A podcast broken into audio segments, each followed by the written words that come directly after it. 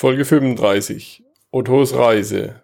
26 Jahre auf Weltreise mit Gunther Holtorf.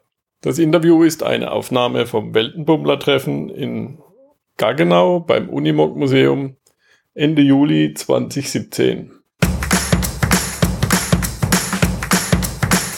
Träumst du von einer Weltreise? Würdest du deine Weltreise gerne umsetzen? Dann bist du hier richtig. Work and Travel 2.0, der Weltreise-Podcast. Mit mir, Michael Blömecke.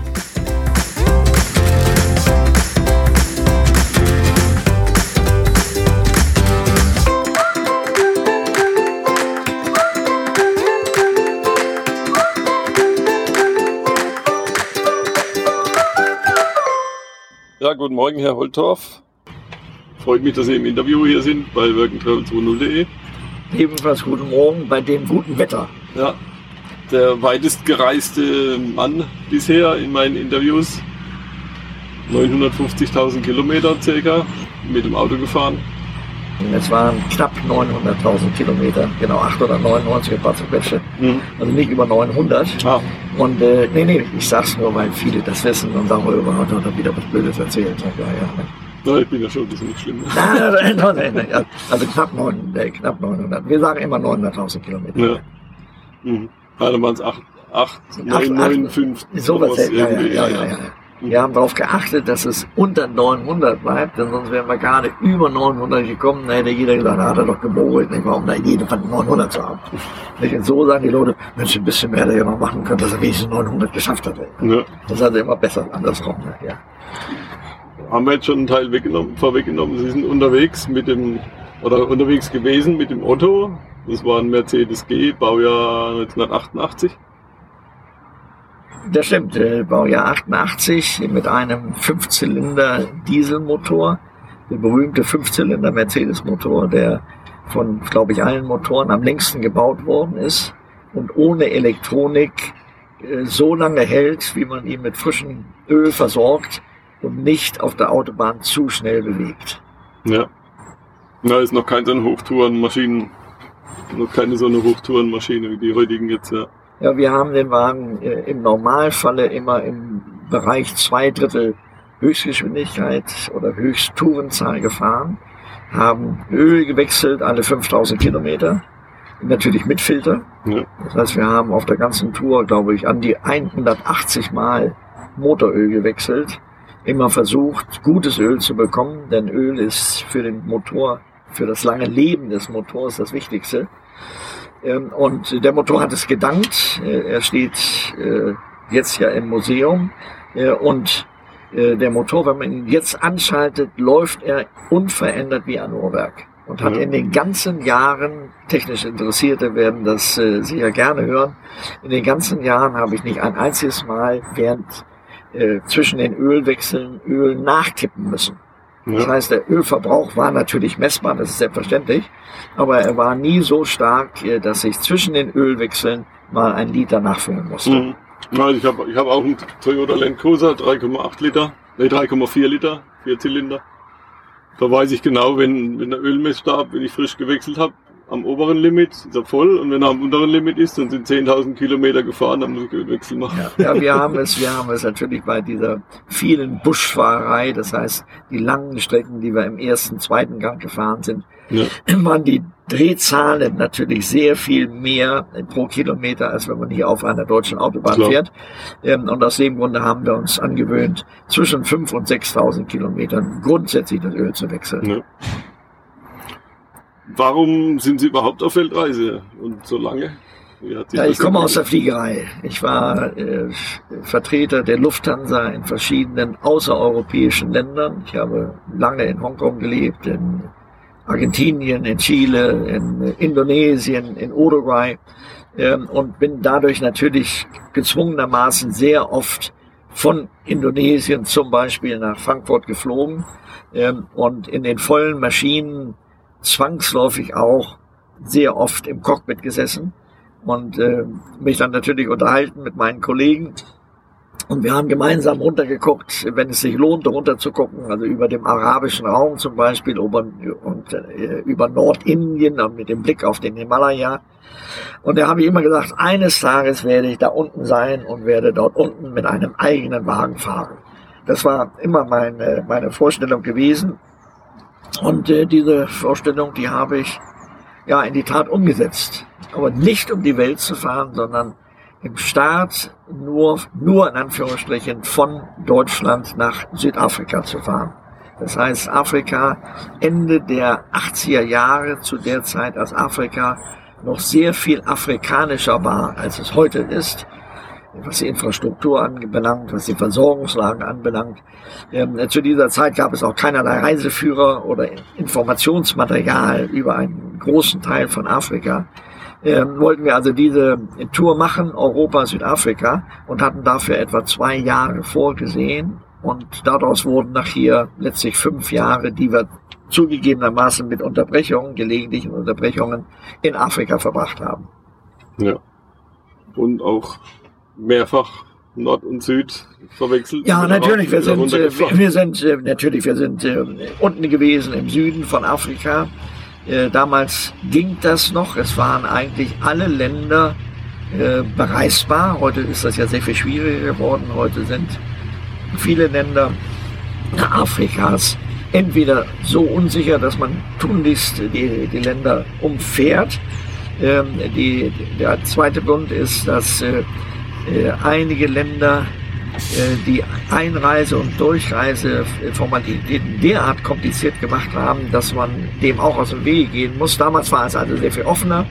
Man brauchte nur für eine geringe Zahl von Ländern mit einem deutschen Reisepass ein Visum. Auch das hat sich heute gewaltig geändert.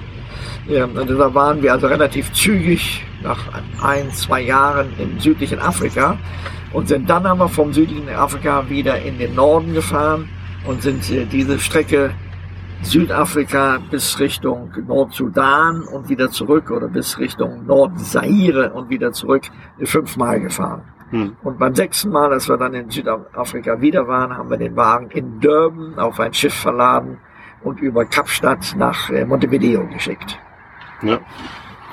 Und dann ging es weiter in Südamerika. Und dann ging es weiter in, in Südamerika. Das war unterschwellig auch vorgesehen, weil ich legalen Wohnsitz habe in Argentinien und in Uruguay.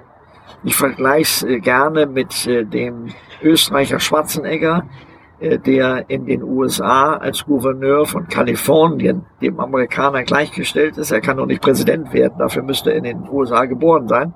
Aber den legalen Stand, den dieser gute Mann in den USA hat, den habe ich in Argentinien und in Uruguay. Äh, ich bin also dem gebürtigen Argentinier gleichgestellt, kann aber nicht Präsident werden in Argentinien und äh, vermisse das auch nicht.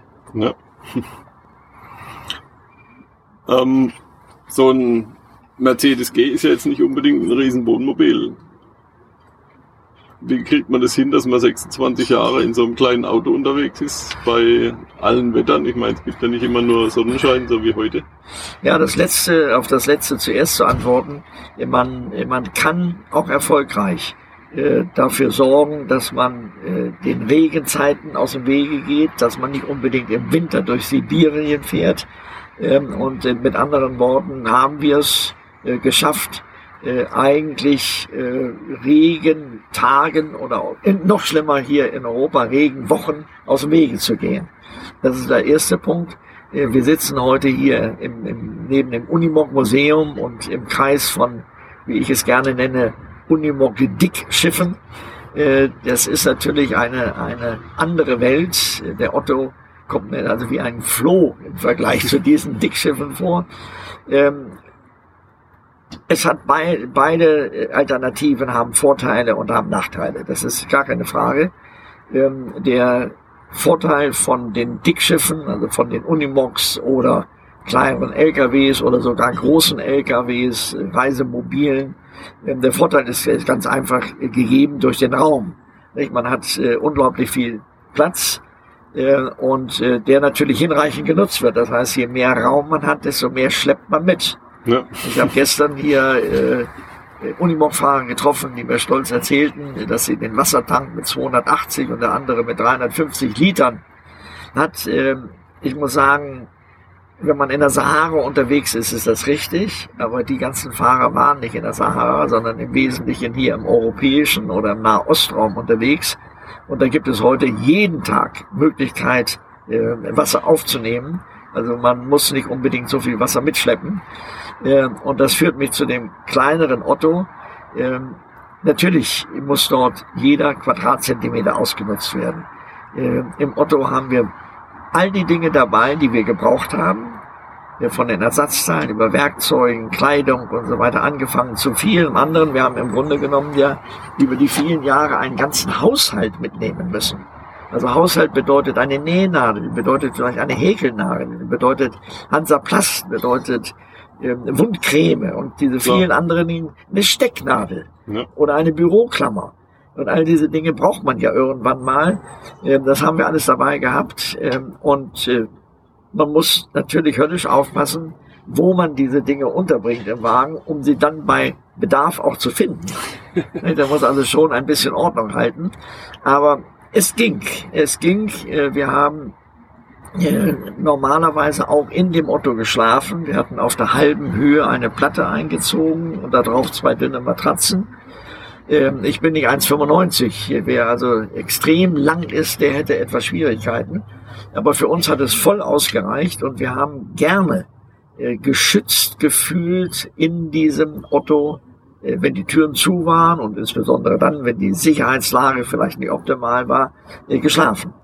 Und hatten auf der anderen Seite in dem Otto genügend Platz, um zum Beispiel über 400 verschiedene Ersatzteilpositionen mitzunehmen. Mhm. Das meiste ist natürlich dann Dichtungen oder Unterlegscheiben mhm. oder, oder Kleinteile. Das größte waren Stoßdämpfer. Wir hatten eine komplette Werkstatt dabei, ohne Schweißgerät. Aber wir hatten äh, äh, also sämtliche Werkzeuge, auch Spezialwerkzeuge, die man für dieses Fahrzeug benötigt, dabei. Ich hatte sogar zusätzlich einen kompletten äh, Maul- und Ringschlüsselsatz in Zollausführung dabei, den ich oft genug habe nutzen können oder nutzen müssen, wenn wir irgendeinem äh, Defender oder noch mehr in Afrika einem alten Land Rover aus irgendeiner Patsche helfen mussten. Ja. Es war also letztendlich genug Platz dabei. Und äh, unsere gemeinsame Philosophie, damals meiner Frau und meine, meine Philosophie waren, dass wir uns sagten, wenn man müde ist abends, sich reinlegt, die Augen schließt und es dunkel ist, dann spielt es keine Rolle, wie viel Luftraum um eine drin ist. Ja. Ob die Decke über uns nur 50 Zentimeter hoch ist oder ob die Decke 2,50 Meter hoch ist. Wenn man schläft, merkt man das nicht mehr. Also im Klartext, äh, äh, wir waren damit zufrieden. Äh, und um noch den anderen Vorteil gegenüber den größeren Fahrzeugen hervorzuheben. Mit so einem kleinen Fahrzeug fällt man natürlich weniger auf. Äh, auch in einem afrikanischen, in einer afrikanischen kleinen Siedlung steht der Wagen irgendwo und die wenigsten nehmen ein solches Fahrzeug, wenn es nicht gerade auf Hochglanz poliert ist, wahr. Äh, ja. Mit einem großen Wagen fällt man auf. Mit einem großen Wagen kommt man in vielen, auch südeuropäischen Dörfern oder kleinen Städten, Südspanien, in der Enge dieser, dieser Ortschaften kommt man normalerweise weder hinein noch durch und wieder raus. Äh, mit dem Otto war das alles gut möglich. Mhm, und das Wesentliche, der wesentliche Punkt für uns war mehr ein logistischer und finanzieller Punkt. Äh, der Otto passt in einen 20 Fuß Schiffscontainer. Ähm, und wir haben den Wagen in den vielen Jahren 41 Mal in einem solchen Container gehabt. Das heißt 41 Mal von zum Beispiel äh, Afrika nach Südamerika geschickt oder von Südamerika nach Neuseeland oder in dem Südpazifik äh, von äh, Fidschi nach Samoa und dann von Samoa nach Tonga mhm. ähm, in einem 20-Fuß-Container, der dann auch bezahlbar war, ähm, um einen großen Unimog oder einen LKW oder ein großes Wohnmobil äh, zu verschiffen. Das ist heute ein sehr aufwendiges und sehr teures Unterfangen. Also insofern hat sich zumindest für diese Reise, die wir gemacht haben, hat sich der, der Kompromiss, ja, einen kleinen Wagen zu nutzen, äh, als richtig erwiesen. Mhm. Was interessiert Sie hauptsächlich unterwegs? Menschen, Kulturen oder die Natur? Ähm, eigentlich eine Kombination, eigentlich eine Kombination von allem. Ja. Also wenn ich gefragt werde, wo war es am schönsten, dann sage ich gerne äh, dort, wo keine Menschen waren. Das heißt, in anderen Worten, wir lieben die Natur. Wir sind auch gerne dort, wo die Touristen nicht sind. Ja. Das heißt, wir sind gerne in der Wüste. Äh, wir haben wunderbare Erlebnisse im Hochgebirge, zum Beispiel in Südamerika, in den Anden. Ähm, ich erinnere mich, wir waren ein paar Tage auf diesem berühmten Salar de Uyuni, dieser größten Salzfalle der Welt im Südwesten von Bolivien auf dreieinhalbtausend Meter Höhe. Wir waren dort damals für drei Tage Mutterseelen allein auf dieser etwa 120 mal 100 Kilometer großen Salzfläche. Und ich weiß positiv, äh, dass das heute anders aussieht. Heute äh, sind dort täglich äh, große Touristenscharen unterwegs. Das heißt, diese Möglichkeit, dort stimmungsvoll die Natur zu erleben, alleine zu erleben, ist eher weniger gegeben. Das andere, was uns sehr begeistert hat, war die Möglichkeit mit dem kleinen Wagen in Afrika dort zu sein, wo keine Touristenbusse rumfuhren. Das heißt, wir haben teilweise Tage mit einem Löwenrudel verbracht. Äh, Mutterseelen alleine. Ja. Keinen Afrikaner erlebt und natürlich in Afrika auch keine Hochspannungsleitung gesehen, keinen Kirchturm gesehen. Das heißt, das Gefühl mit der Natur und mit der echten Natur alleine zu sein, äh, das haben wir in jedem Fall sehr genossen. Mhm. Ähm, Fazit als Antwort auf die Frage, äh, wir sind den Städten und den äh, Zivilisationen ein wenig aus dem Wege gegangen ähm, und äh, haben also uns wohler gefühlt in der einsamen, aber jungfräulichen Natur. Ja. Ja klar, das ist natürlich auch ein sehr schönes Erlebnis, wenn es richtig ruhig ist. Ja, und wenn man, wenn man äh, äh, alleine ist. Ja. Wir, wir haben mal in der in der Sahara waren wir Mutterseen alleine, sicherlich im Umkreis von 100, 200 Kilometer niemand, also zwischen Algerien und dem Niger. Und äh, natürlich eine auch risikobeladene Situation, denn wenn am nächsten Morgen der Motor nicht anspringen würde, dann hätten wir ein wenig äh, modifizierte Karten. Ja. Und äh, gut, aber daran denkt man dann auch nicht so sehr. Und haben äh, abends äh, haben wir dann Mutterseelen alleine bei Vollmond in absoluter Stille äh, eine Beethoven Klaviersonate gehört. Ich bin mit äh, klassischer Musik aufgewachsen und haben das sehr genossen. Das sind Erlebnisse, die äh, einfach ungewöhnlich sind. Ja. Ähm, natürlich äh, sind wir kulturinteressiert. Äh, wir sind natürlich kreuz und quer in Indien unterwegs gewesen. Indien ist für mich das größte lebendige Museum im positiven Sinne, weil es kaum irgendwo auf der Welt so viele auch verschiedene kulturhistorische Stätten gibt wie in Indien, die besuchenswert sind. Und äh, was wir aber nicht haben machen können, dass wir gemeinsam in ein Museum gegangen wären. Mhm. Äh, und aus dem einfachen Grunde, weil wir, und das ist ein anderes Thema natürlich, weil wir in den ganzen Jahren den Otto nie alleine gelassen haben. Es blieb einer immer beim Otto. Ja. Und äh, das Ergebnis davon war, äh, dass wir äh, also keine wirklich nennenswerten, äh, schwierigen oder kriminellen oder gefährlichen Situationen gehabt haben. Mhm. Gab es ursprünglich was, was Sie davon abgehalten hat, auf die Reise zu gehen? Nein, nein, wir hatten oder ich hatte damals äh, die Idee, das zu machen, hatte meinen äh, ja lukrativen Job aufgegeben. Ich war Geschäftsführer der Fluggesellschaft Hapag-Lloyd. Das ist heute TUI Fly. Vorher, ich hatte erwähnt, ich war für Lufthansa lange im Ausland unterwegs und wurde dann von Hapag-Lloyd abgeworben, habe das Angebot angenommen, war in Deutschland dann in Hannover stationiert. Die Firma ist in Hannover äh, beheimatet äh, und habe das drei Jahre gemacht und hatte dann äh, die private Alternative, äh, diese Tätigkeit, die damals natürlich auch eine 24-Stunden-Tätigkeit war, in den Touristik-Chartergeschäft äh, wird 24 Stunden geflogen und gearbeitet. Ähm, die Alternative wäre gewesen, bis zum Lebensende in diesem Rhythmus drin zu bleiben oder im Leben nochmal was anderes zu machen. Ja. Äh, und ich hatte ein weiteres Standbein. Ich war viele Jahre vorher, in den 70er Jahren, lange in Indonesien, Jakarta stationiert. Und Indonesien, Fachleute werden das bestätigen, war zu der damaligen Zeit äh, kartografisch der größte weiße Fleck auf dieser Erde. Mhm. Das heißt, es gab im Grunde genommen von Indonesien äh, nur Kartenmaterial aus der Holländerzeit vor 1945. Aktuelles Kartenmaterial gab es nicht. Ähm, und Stadtpläne, wie wir sie hier in Europa kennen, äh, gab es überhaupt nicht.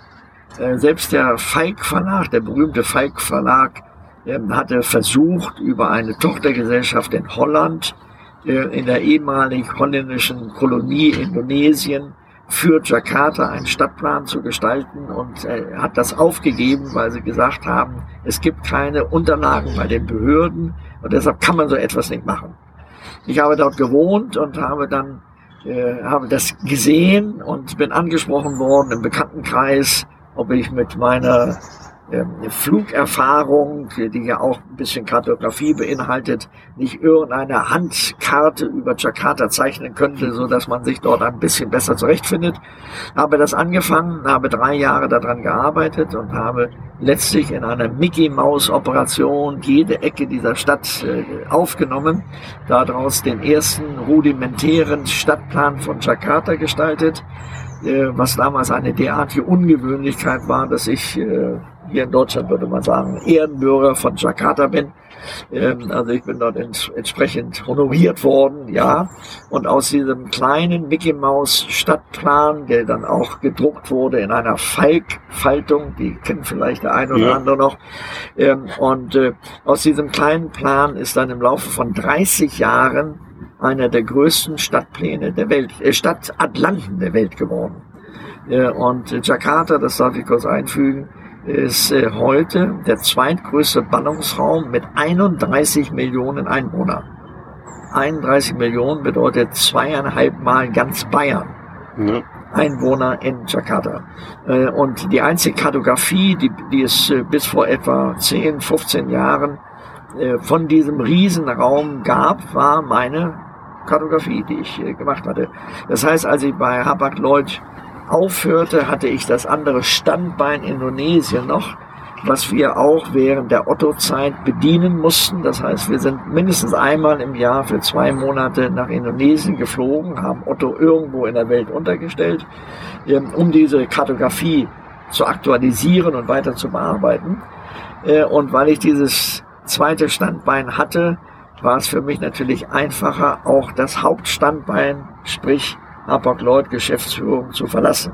Ja. Und dann war eben die Idee, dass ich vorhin schon sagte, die Idee, äh, durch Afrika zu fahren mit einem passenden Geländewagen äh, und ein bisschen Südamerika noch anzuschauen. Alles weitere hat sich dann im Laufe der Zeit entwickelt. Mhm. Dann wurde die Reise immer länger und länger. Ja, es, ist, es gibt so diesen deutschen Ausdruck, nicht wahr? Da kommt man vom Tüpfelchen zum Tüpfelchen. Ja. Nicht? Und es äh, wurde immer mehr. Ja, und, äh, aber es war nie das Ziel gewesen, die gesamte Welt zu bereisen oder irgendwelche Rekorde aufzustellen. Wir haben diese ganze Tour für uns unternommen als Privatleute, ohne jede Unterstützung, keinerlei Sponsorship. Wir waren dadurch natürlich auch absolut unabhängig, denn wenn man ein Sponsorship, also eine Unterstützung von der Industrie annehmen würde, wird natürlich der Unterstützer, der Sponsor, sagen, jetzt fahr bitte dorthin, da wollen wir dich sehen oder fahr dorthin. Man ist abhängig. Ja. Mhm. Und insofern waren wir, dieses neudeutsche Wort zu benutzen, waren wir selbstbestimmt. Das heißt, wir konnten jeden Tag äh, und zu jeder Stunde entscheiden, was wir in der nächsten Stunde machen würden äh, und hatten auch sonst keine Abhängigkeiten, weil wir nicht irgendeinen Flug gebucht hatten oder ein Hotel gebucht hatten. Denn wir sind auf der ganzen Tour, wenn immer der Otto zur Verfügung stand und nicht auf einem Schiff transportiert wurde, waren wir nie in einem Restaurant und haben nie in einem Hotel geschlafen. Mhm. Der Hauptgrund dafür war, dass wir den Otto nie alleine lassen wollten. Ja. Denn wir können nicht in einem Restaurant äh, in der dritten Welt irgendwo sitzen und essen. Der Otto steht draußen und wenn wir nachher zurückkommen, nicht wahr, fehlt ein Rad. Also das Risiko wollten wir nicht eingehen. Und deshalb war die Alternative, grundsätzlich mit Otto zu bleiben, im Otto zu schlafen oder alternativ in einigen Teilen der Welt, überwiegend in Afrika und im nördlichen Südamerika, in Hängematten zu schlafen. Wir hatten große brasilianische Familienhängematten mhm. äh, dabei, äh, in der, denen wir beide super geschlafen haben. Ja. Ja, das ist sowieso eine Empfehlung, also in, in der Hängematte mal zu schlafen im Freien, das ist so genial. Ja, man ist äh, vom Boden so weit weg, dass die Schlangen einen nicht erreichen. Ja. Ähm, und äh, Tiere gehen an die Hängematte normalerweise auch nicht dran. Also wir haben eigentlich nur gute Erfahrungen damit gemacht und haben die Hängematte vom Dachgepäckträger vom Otto zu einem Baum gespannt. Und weil es sehr große, sehr lange Hängematten waren, hingen die auch relativ flach hm. durch, ging also nicht steil runter, wieder steil hoch, ja. sondern waren flach hängende Hängematten, relativ dicht über dem Boden. Äh, es hat sich bewährt, gar hm. keine Frage. Ja, ich habe auch eine mexikanische Hängematte und noch ein paar so Trekking-Hängematten und da schlafen wir auch gerne drin. Ja, ja, Meine ja. Familie auch inzwischen. Das ist jedes Mal eine super schöne Nacht. Ja, ja, das äh, man, man ist eben dann wirklich in der, in der Wildnis. Ja. Nicht? Und man lebt, äh, das ist ein anderer Punkt, äh, unterwegs lebt man natürlich äh, mit den Hühnern. Mhm. Also abends ist relativ früh Schluss. Schon deshalb, nicht wahr, es gibt keine Möglichkeit, abends noch Fernsehen zu gucken. Ähm, ich war, auch meine Frau, wir waren beide normalerweise abends körperlich, physisch müde, freuten uns äh, auf, auf die Schlafstätte, äh, haben vorgehabt, abends noch Buch oder Bücher zu lesen. Wir haben in den ganzen Jahren kein Buch gelesen, weil wir abends einfach müde waren äh, und sind äh, meist etwa so zwei Stunden nach Sonnenuntergang, also gefühlt acht Uhr, halb neun Uhr, ähm, sind wir schlafen gegangen mhm. und sind dann natürlich morgens mit dem allerersten Zirpen oder dem allerersten äh, Schimmer am östlichen Horizont äh, sind wir aufgestanden und äh, haben vielfach morgens, gerade diese Morgenstunden, äh, haben wir genossen. Da, ja. da, fühlt man sich mit der Natur alleine äh, und äh, ja. in den Tropen ohnehin, wenn ich an den Amazonas denke oder das Kongo-Gebiet denke, äh, in, dem, in den Urwaldzonen geht das Leben ja schon im Dunkeln los. Nicht mhm. wahr? Die, die, die Affen äh, melden sich also morgens um 4 Uhr und das Gezirpe und das Gezwitscher, nicht wahr? Das ja. ist einfach diese erwachende Natur, die sind einfach tolle Erlebnisse. Mhm. Ja, und um die Zeit ist die Natur ja auch am lebendigsten. Ja, völlig also, richtig, völlig richtig. Nachmittags, wenn die, wenn die Sonne runterknallt, dann, dann schläft zieht alles, sich ja alles schläft, zurück. Schläft alles. Und die meisten Tiere ohnehin in der, in, gerade auch in Afrika, in der Savanne, die meisten Tiere sind ja Nachttiere. Also nachts ist, äh, ist das Leben und das wird dann ganz besonders ausgeprägt äh, morgens so eine Stunde vor mhm. Sonnenaufgang ja, oder eine Stunde vor Dämmerung. Dann, ja. dann wacht alles auf und dann geht das Leben los und dann ging auch unser Leben los, ja. Mhm. Gab es mal irgendwann einen Anfall von Reisemüdigkeit? Nein. Nein. Nein. Äh, es gab Situationen natürlich, wo man einfach sauer ist oder vielleicht auch meine doch sehr stark ausgeprägte Geduld äh, so an der Grenze sich bewegte. Ja, äh, das hat es gegeben, wenn wir vielleicht morgen irgendeinen Stempel bekommen sollten, um einen Wagen in ein Land einzuführen oder aus dem Hafen rauszunehmen und dieses morgen dann übermorgen wurde und am Ende nächste Woche wurde. Das geht dann natürlich schon. Äh, so ein bisschen ans Eingemachte. Ähm, aber im Grunde genommen nein. Also meine Frau äh, hatte da eine, eine, eine sehr passende Philosophie. Sie sagte immer, äh, es ist unangebracht, dass wir uns über irgendeine Situation beklagen, denn wir sind ja nicht gefordert worden, dahin zu gehen. Das heißt in anderen Worten, äh, wenn man die Situation in Indien, die zugegebenermaßen manchmal schwierig ist, wenn man die nicht haben will oder nicht aushalten kann, dann darf man nicht nach Indien gehen. Ja. Wir sind dorthin gegangen und wir sind ja auch hingegangen, weil Indien gerade anders ist als Oberbayern. Mhm. Ja, man ist ja selbst dann die Ursache von dem Übel eigentlich. Natürlich, selbstverständlich. nicht, weil wir haben entscheidend. Und wenn wir es nicht haben wollen, dürfen wir nicht hingehen. Ich weiß also im Grunde genommen eine ganz einfache Situation. Ja. Haben Sie mal zusammengerechnet, was die Reise so pro ja, Monat ungefähr ja, kostet? Ja, ja, ja, das ist natürlich über 26 Jahre, das sind ja so wie ungefähr 300 Monate, äh, gibt es natürlich eine erhebliche Summe. Äh, wir haben ähm, für alle Kosten, die fahrzeugbezogen waren, also nicht Verpflegung mhm. oder Kleidungsersatz oder solche Sachen, aber Verschiffungen, äh, der Dieseltreibstoff, die vielen Ersatzteile, Visa und all diese Dinge haben wir insgesamt pro Monat etwa 1300 Euro ausgegeben. Ja. Über die ganzen Jahre. Wenn man das natürlich mit 300 multipliziert, gibt es also eine, eine stattliche Summe. Äh, aber auf der anderen Seite sind 26 Jahre auch eine stattliche Zeit. Ja. Insofern äh, muss ich sagen, äh, es war das eine Größenordnung, die überschaubar ist. Der wesentliche Kostenblock waren die Verschiffungen. Und zwar nicht die reine Verschiffung, das heißt das, was die Reederei bekam, sondern die Verschiffung mit den Nebenkosten, Hafenvorlaufkosten bei der Ankunft, Hafen, Hafengebühren, Behördengebühren und für uns die dann entsprechenden Einwegflüge von A nach B ja. und die Unterkunft im Hotel, wenn der Otto nicht da ist mhm. und später wieder am Ankunftsort im Hotel, wenn der Otto noch nicht da ist. Und diese ganzen Kosten zusammen äh, ergaben etwa 1300 Euro pro Monat. Ja. Ja, das sagt natürlich jetzt wahrscheinlich der eine oder andere, das wäre ja ein wunderschönes Einfamilienhaus. Völlig richtig, völlig richtig. Aber die Erlebnisse von so einer Reise, ja. die kann man mitnehmen, das ja. Einfamilienhaus nicht. Ja, in dem Einfamilienhaus laufe ich eine Woche rum, dann habe ich alles gesehen. Äh, wir sind 26 Jahre unterwegs gewesen und obwohl wir nun intensiv äh, die, die Länder wirklich auch bereist und besucht haben und in den Ländern ja nicht in einem klimatisierten Hotel gelebt haben, das heißt abgeschirmt von, der, von dem Land, äh, sondern wirklich wie zum Beispiel in Indien. Wir haben also, ich darf das vielleicht hier auch sagen, wenn man das ruhig sagen kann, wir haben in, in und mit der indischen Schitte gelebt. Das kann man nicht anders ausdrücken. Äh, und war nun wirklich im indischen Indien. Äh, und äh, die Erkenntnis ist äh, nach 26 Jahren, dass wir sehr viel gesehen, sehr viel erlebt haben, aber dass es noch sehr viel mehr gibt, was man erleben könnte und was man sehen könnte. Also in anderen Worten, je mehr man erlebt hat und gesehen hat, desto mehr realisiert man, wie wenig man eigentlich gesehen hat. Mhm.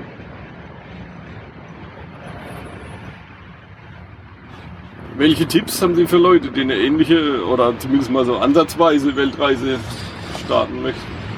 Eine, eine gute Frage. Also so die ersten zwei, drei Jahre. Ja, da gibt es, da gibt es äh, eigentlich eine doppelte Antwort. Man selbst äh, sollte äh, als Haupteigenschaft Geduld haben. Geduld bedeutet nicht nur warten können, sondern auch Nachsicht, Einsicht, Verständnis für ungewöhnliche Situationen. Das ist ja alles das Paket Geduld.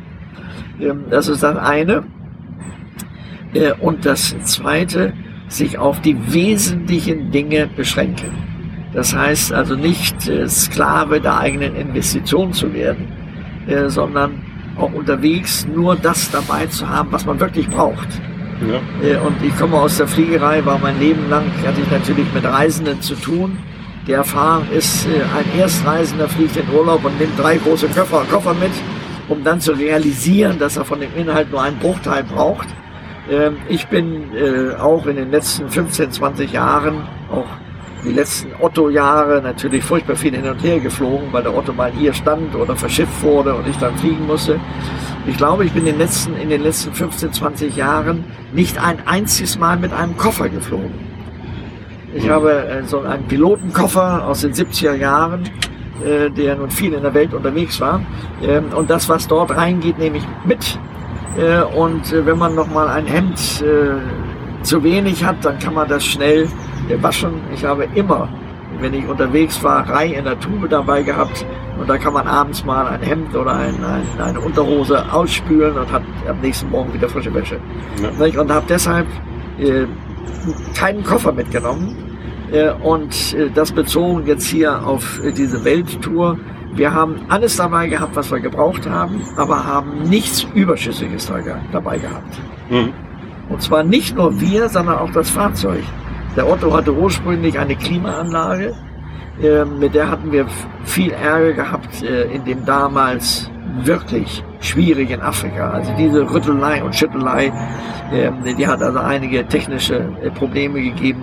Und ich habe dann irgendwann mal gesagt, äh, brauchen wir nicht, denn wir fahren ohnehin in der Wildnis ja nur mit offenen Fenstern. Ähm, und der Wagen heizt sich auch nicht so auf wie ein Pkw, weil er einfach höher ist und senkrechte Scheiben hat und so weiter. Das ist eine ganz andere Situation. Und äh, wir haben äh, damals äh, in Nairobi, Kenia, die Klimaanlage ausgebaut und verschenkt. Und seitdem hatten wir in dem Motorraum das Gefühl einer Spielwiese. Es war einfach Platz, man kam an alles dran. Ähm, und das ist also ein Beispiel auch als Bestätigung, wenn ich sage, man sollte nur das dabei haben, was man wirklich braucht und sich nicht belasten mit irgendwelchem Schickimicki oder irgendwelchen anderen Einrichtungen oder Gegenständen, äh, ohne die man auch gut auskommen kann. Ja. Nach dem alten Spruch, weniger ist mehr. Weniger, völlig richtig, weniger ist mehr. Was wir gut dabei hatten, war Küche mit allem, was dazugehört. Mhm. Ähm, meine Frau und auch jetzt, äh, ich bin Gott sei Dank jetzt nicht mehr alleine, ähm, bin wieder mit einer, mit einer Frau zusammen, die ebenfalls sehr gerne reist und das in gleicher Weise gerne mitmacht. Wir kochen beide gerne. Äh, wir haben äh, in der, auf der Tour äh, jeden Abend ein Menü kreiert, also nicht amerikanisch eine Dose aufgemacht und mhm. nur erhitzt, sondern wir haben mit frischen Zutaten von den Märkten und einigen Gewürzen und ähnlichen Dingen, die wir dabei hatten, jeden Abend ein, ein gutes Essen bereitet. Und der, der Vorteil, ich sagte vorher ja schon, aus anderen Gründen waren wir nie in einem Restaurant, um den Otto nicht alleine zu lassen, äh, waren also mehr oder weniger gezwungen auch zu kochen. Aber das äh, Ergebnis davon war, dass wir beide in den meine Frau 20 Jahre, ich 26 Jahre, niemals südlich vom Bauchnabel Schwierigkeiten hatten. Mhm. Und äh, meine, wer viel gereist ist oder unterwegs war, weiß, wie unangenehm es ist, ja. wenn man wenn man nachts nicht war, per, permanent äh, diese südliche Bauchnabel Schwierigkeiten hat. Wir haben das nie gehabt. Äh, und äh, deshalb glaube ich, war die Entscheidung, selbst zu kochen, selbst zu verpflegen, äh, eine gute Entscheidung. Mhm. Ja, na klar, dann Peel it, cook it or forget it. Ja, ja, ja, das, das ohnehin, das ohnehin. Also ich bin, weil ich mein, mein Leben lang auch beruflich überwiegend im, außerhalb Europas tätig war, ich bin also gewohnt, in anderen, unter anderen Umständen zu leben und mich auch wohl zu fühlen.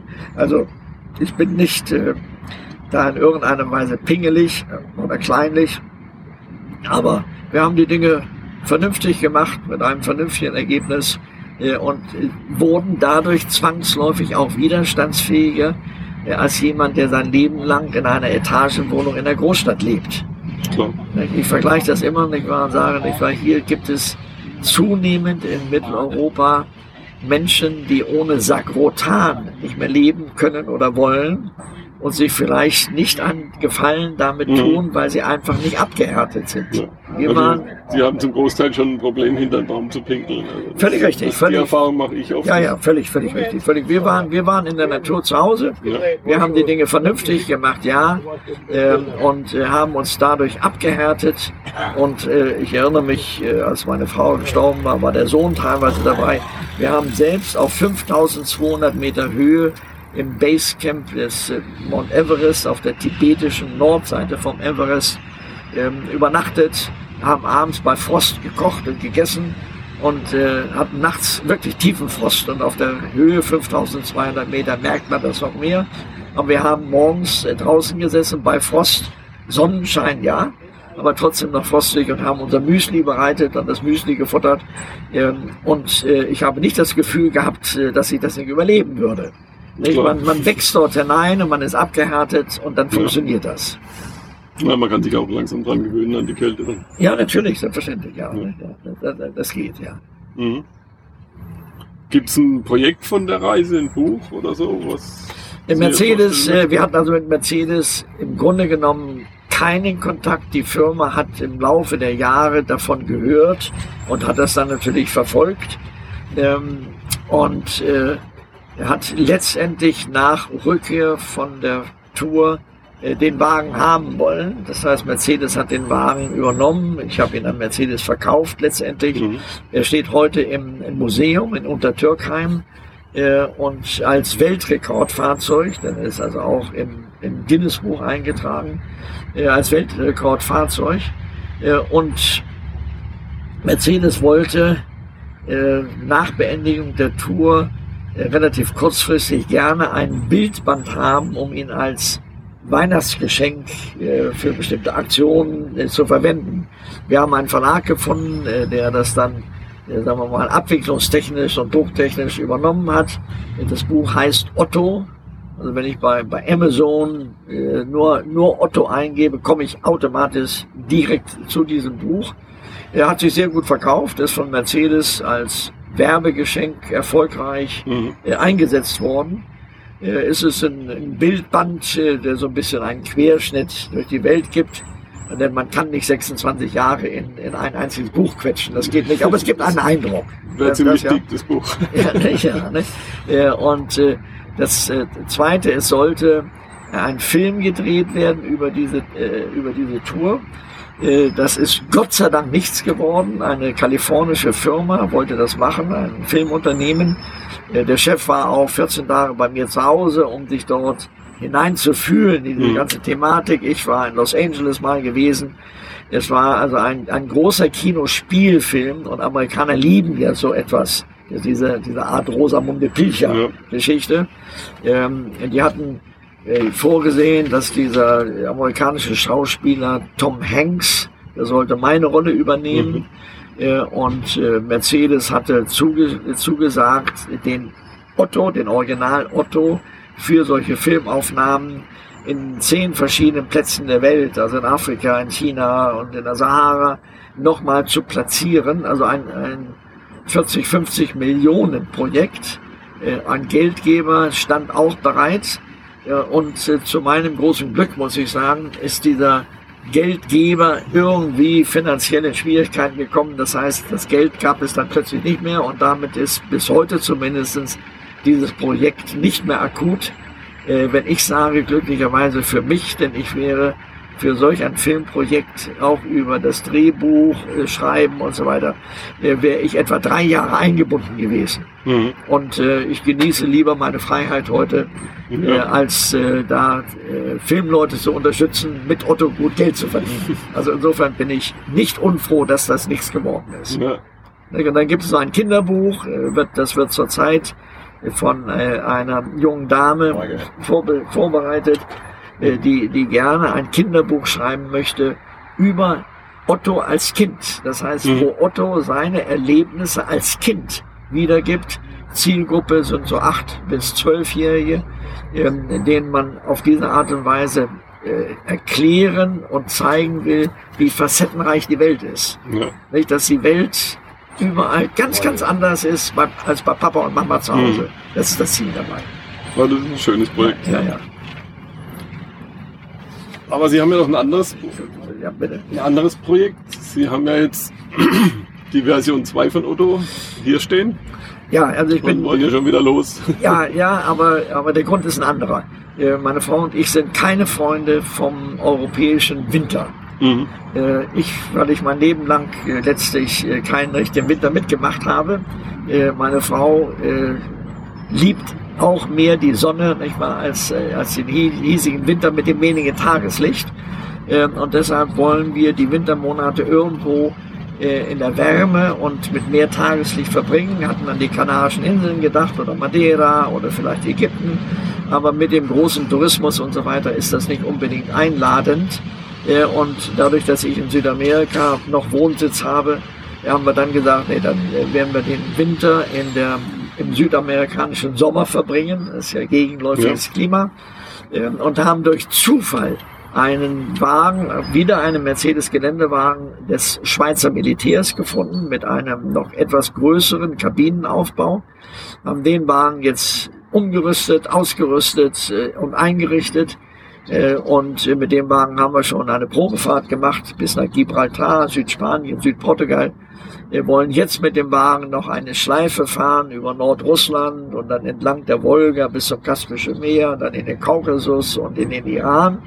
Ähm, und wenn wir dort äh, Ende Oktober zurückkommen, geht der Wagen auf Schiff nach Südamerika und bleibt dann in Südamerika stehen, so dass wir die Möglichkeit haben, die Wintermonate in Zukunft in Südamerika zu verbringen. Ja. Dort aber nicht am Strand zu liegen, dann könnten wir auch nach Mallorca fliegen, mhm. äh, sondern in Südamerika unterwegs zu sein, aber nicht um nochmal wie Otto die Welt zu bereisen, sondern das Ziel ist nur, dem hiesigen nicht immer angenehmen Klima im Winter zu entgehen. Das ist das Ziel. Ja. Und noch ein bisschen was zu lernen von der Welt. Und natürlich noch mehr zu sehen. Meine Frau war noch nie in Südamerika gewesen ja. und äh, deshalb freuen wir uns beide darauf. Äh, mein Vorteil ist, ich spreche die Sprache, bin letztlich in Südamerika insofern auch zu Hause. Äh, das ist also ein Heimspiel. Ich kenne den Kontinent wirklich gut. Äh, und äh, nicht nur von der Otto-Zeit, sondern als ich in Südamerika lebte, äh, habe ich unter anderem mehrfach mit einem Pkw Südamerika-Rundfahrten gemacht, bis hoch nach Venezuela. Ähm, und insofern freue ich mich drauf, meine zweite Heimat nochmal näher wiederzusehen. Ja. Haben Sie noch einen ultimativen Tipp für jemand, der jetzt gerade drüber nachdenkt, vielleicht mal eine Weltreise zu machen?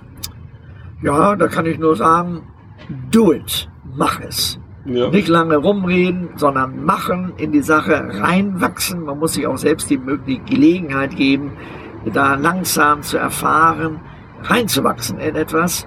Ähm, das wird immer einige Hürden sein, aber äh, wenn man auch mit einem Fahrzeug etwas länger unterwegs sein will, ist es sicher empfehlenswert, so eine 14 Tage, drei Wochen Tour zu machen da lernt man schon sehr, sehr viel, wie man den Wagen noch ein bisschen umrüstet oder anders einrichtet und so weiter, was man vergessen hat oder was man vielleicht zu viel dabei hat. Ja. Und dann losgehen, aber nicht lange, nicht lange rumeiern, sondern einfach es machen. Das ist das Entscheidende. Ja. Und es ist in jedem Falle, egal was passiert ist, in jedem Falle sind es positive Eindrücke. Jeder Tag ist reicher als ein Dienstag, den man in der Großstadt verbringt. Der ist genauso wie der Donnerstag. Der Oktober ist so, nicht mal wie der Februar. Ja, wenn man unterwegs ist, erinnert man sich letztendlich, wenn man ein bisschen Tagebuch führt, äh, an jeden einzelnen Tag, weil jeder einzelne Tag Erlebnis bedeutet. Ja. Und Erlebnisse sind das, was kleben bleibt. Das ist das, was kleben bleibt. Und da kann ich nur also äh, sagen, dem Nachwuchs eine Chance, macht es. Ja. Das ist ein super Schlusswort. Ja. Vielen Dank für das Interview. Gerne, ja. Und hoffentlich sehen wir uns irgendwann irgendwo wieder. Also der, meine Lebenserfahrung ist, man trifft sich immer zweimal. Ja, dann freue ich mich aufs zweite Mal. Zweite Mal. okay. Let's go! Vielen Dank für deinen Besuch. Mehr Informationen und die Show Notes findest du unter workandtravel20.de in einem Wort geschrieben. Wird's besser? Wird's schlimmer? fragt man sich alljährlich. Doch seien wir ehrlich, Leben ist immer lebensgefährlich. Erich Kästner